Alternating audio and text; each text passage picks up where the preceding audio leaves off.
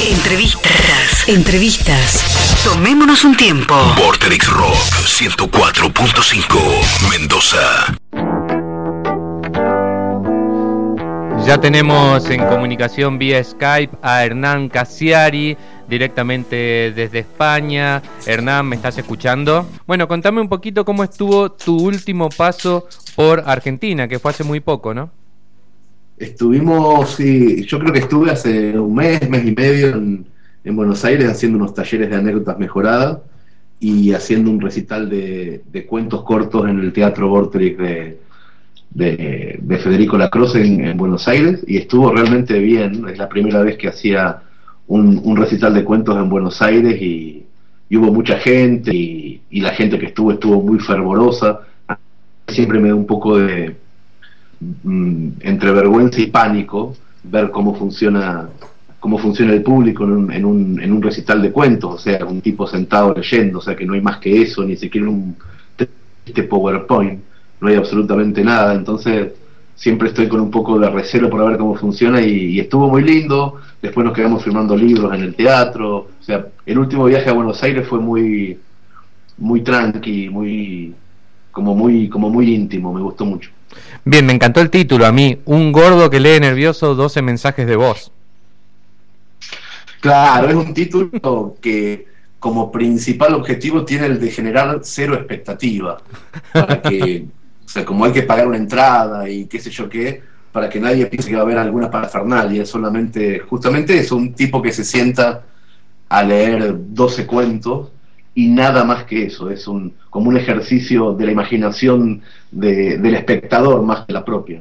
Bien, eh, claro, tal vez alguien suponía que iba a haber un par de bailarinas entre narración y narración, pero no, nada de eso.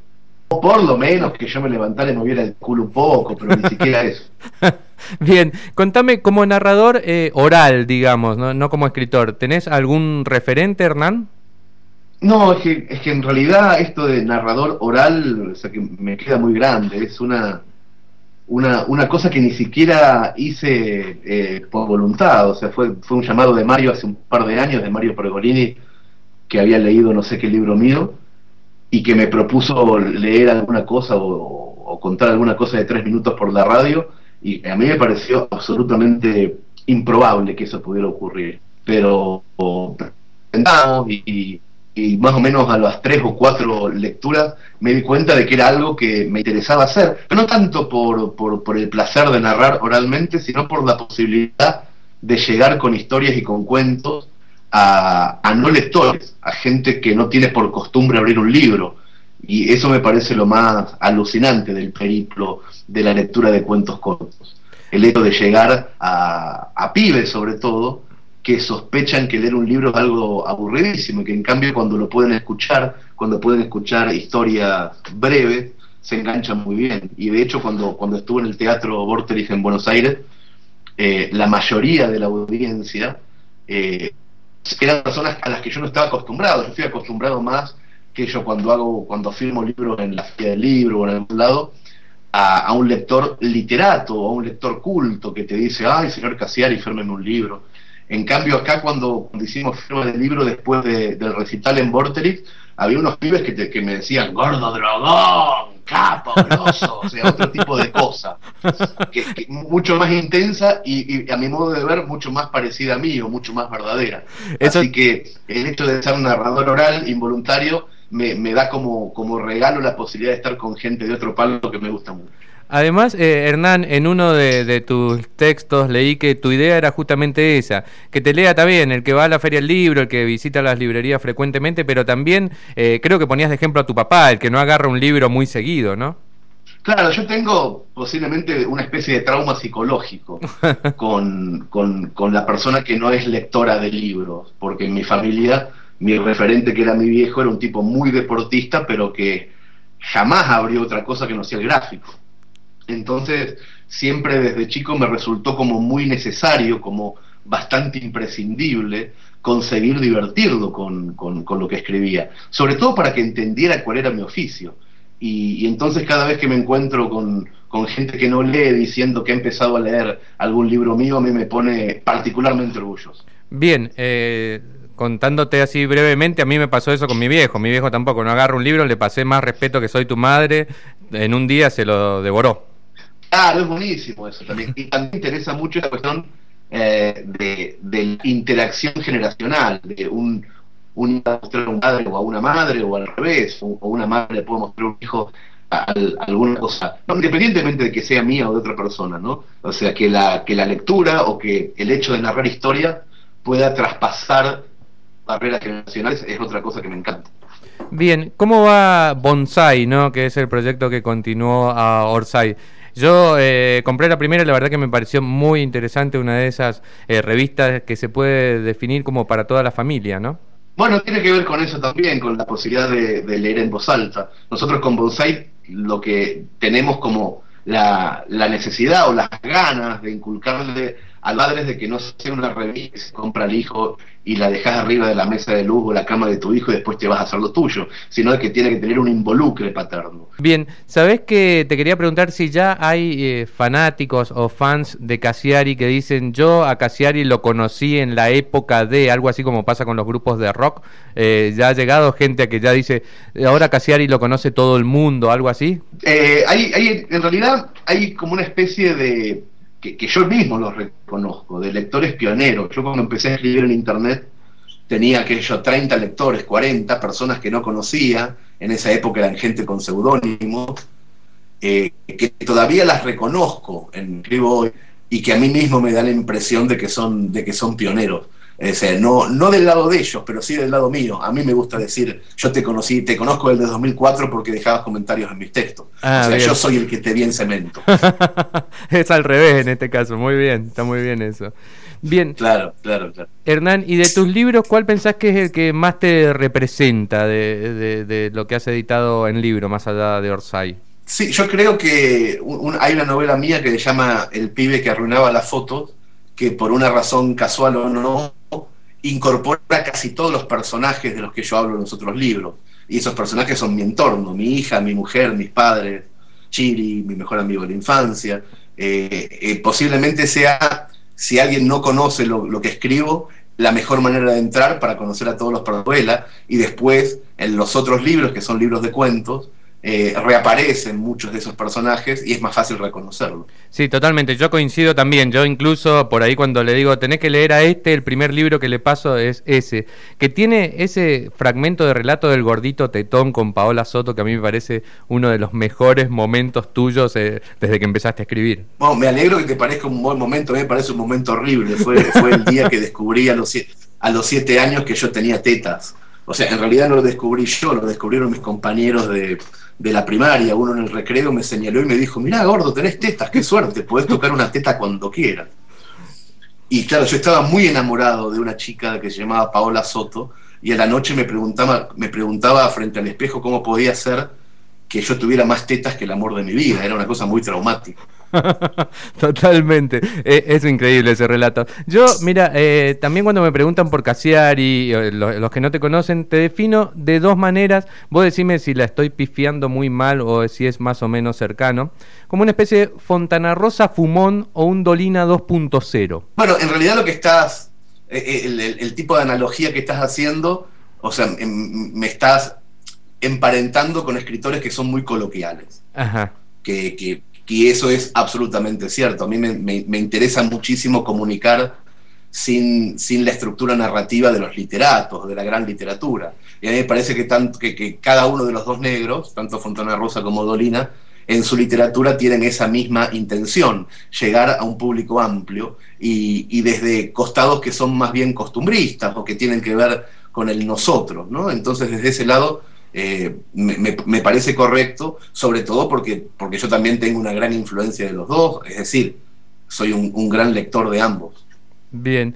Eh, por otra parte, quería contarte que, bueno, yo soy profesor de comunicación en las escuelas y cuento como el caso Orsay como una cuestión de, medio independiente, alternativo. yo creo que dentro de, unos años eh, se va a estudiar eso en las facultades. Yo tengo pero infinidad de, alumnos de facultad que, cuando terminan su tesis me, llaman por Skype para charlar un poco porque están dedicándose justamente al, proyecto Orsay o, o, en otros años a los inicios de la blogonovela, o sea, de, cuestiones que por una cuestión de tránsito o de transición eh, empezaron a ser como, como pioneras en, en, en, diferentes géneros, en diferentes formas de ver las cosas. ¿no?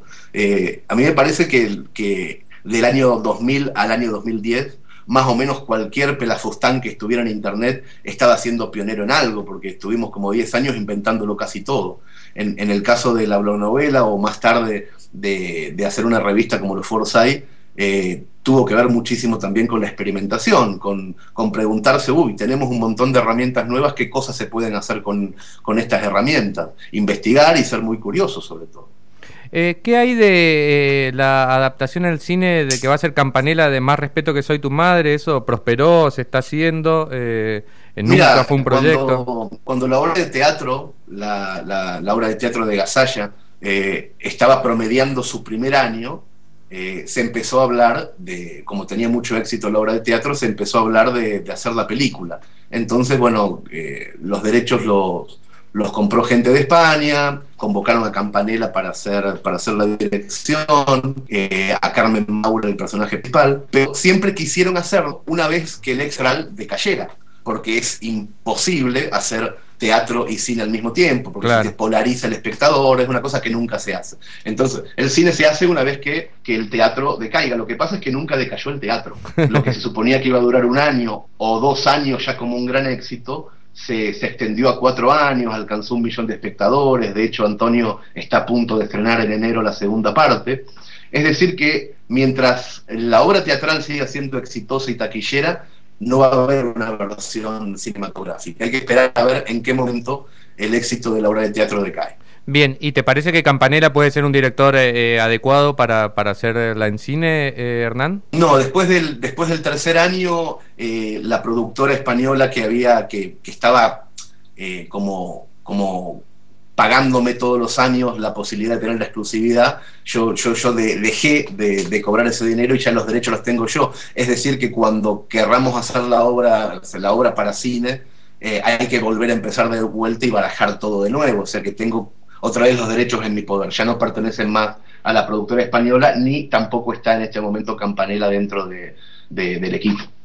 Bien, eh, un par de, saludos de oyentes. Eh, dice, ¿qué pasó con el taller de anécdotas que no llegó a Mendoza? Pregunta Germán. Bueno, los talleres de anécdotas que estamos haciendo con Chiri eh, ya llevan unas nueve o diez ciudades, las próximas van a ser más, y de a poquito vamos a llegar a, un montón de ciudades a las que todavía no estuvimos. Una es, Mendoza, posiblemente la hagamos junto con Santiago de Chile, pero va a ser algo ya para después de marzo y abril del año que viene. Genial. Bien, y por, Gonzalo dice eh, si cuándo te vas a venir a tomar unos vinos a Mendoza y si conoces Mendoza. Sí, claro, conozco Mendoza y posiblemente la, la fecha de los vinos y de, y, de, y de los asados y todo lo que se haga sea la próxima vez que vayamos con los talleres, así que será en breve, en cuatro o cinco meses. Bien, eh, contame, entonces ahora estás con los talleres de anécdotas y también estás, bueno, con Bonsai. Eh, ¿Hay alguna otra cosita dando vuelta, Hernán? Mira, yo estoy escribiendo el, que va a ser mi, sexto libro que saldrá el año que viene. Todavía no tiene ni nombre ni nada, pero ya los, es un libro de relatos que lo tengo más o menos en un 70%. Todavía falta que mi editorial saque el último libro de los que yo hacía con Random House Mondadori cuando cuando, cuando estaba en ese sello, que es el nuevo Paraíso de los Tontos, que lo sacaré en un mes, un mes y medio. Después sacar libros de amigos, como siempre, y, e intentar divertirnos escribiendo y haciendo cosas. Tenemos un montón de proyectos en la cabeza y lo vamos haciendo eh, con, la, con, la, con la fiaca que nos caracteriza también. Para terminar, Hernán, ahí en este libro que acabas de nombrar estaba Melancolía de Mujeres Analógicas, ¿no? Ese, ese relato. Eh, ¿Tenés melancolía por las mujeres analógicas o, solamente funcionó en ese momento en el relato? No, en ese relato cuento que un amigo estaba como muy obsesionado con Facebook y con, la y con las redes sociales en general y con esta posibilidad de que hoy día podés stalkear o investigar a las mujeres antes de levantártelas o sea, no es una cosa que me pase a mí, porque yo soy un señor casado, pero me lo contaba un amigo con, con muchísima efusividad. Y, era él el que finalmente, después de haber conocido a, cientos de mujeres desde las redes sociales, extrañaba, echaba de menos la posibilidad de una mujer analógica, de una mujer no conectada. Eh, yo no, tengo esa, esa sensación, a mí me parece que está todo mezclado hoy día, ¿no? Sí. De que podés estar eh, con mujeres analógicas y súper tecnologizadas al mismo tiempo. Bien, eh, ¿tiene el nombre tu próximo libro, Hernán? Todavía no, todavía, no. Es, es un libro de cuentos y es bastante más complicado ponerles un nombre. Cuando son libros de cuentos, posiblemente casi siempre se elige el cuento que tiene el nombre más divertido para ponerle el nombre al libro, pero todavía no lo decidí. Bien, ¿y va a tener alguna cuestión autobiográfica directamente o, no? ¿Va a ser eh, específicamente ficción? Me cuesta mucho eh, no ser autobiográfico justamente por una, por una razón de pereza. O sea, los verdaderos escritores, los que son buenos, tienen la capacidad de imaginar una ficción pura o de investigar y hacerte una novela histórica. Entonces se pasan seis meses en una hemeroteca investigando datos. Yo soy incapaz de levantar el culo del sillón. Entonces lo más cercano que tengo es mi adolescencia, lo que me pasó, alguna cosa muy, muy rocambolesca, pero pero eh, es muy difícil que yo tenga inclinación. Bien, eh, Hernán, muchísimas gracias, fue un placer eh, hablar con vos. La tecnología estuvo de nuestro lado, así que gracias Hernán y te esperamos por, Mendoza. Por suerte. y te esperamos por Mendoza marzo, abril. Mirá que hay muchos acá, vas a tener que venir. Mira, cuando esté por allá, lo más probable también que haga un recital de, de, cuentos, así que lo voy a avisar con tiempo y me doy una vuelta por la radio para saludar. Me parece genial. Gracias Hernán, saludos a tu gente. Un abrazo grande. Estábamos en comunicación telefónica con Hernán Casiari, como les decía, según mi modesto punto de vista, la aparición más importante del mundo de los escritores y periodistas de los últimos años.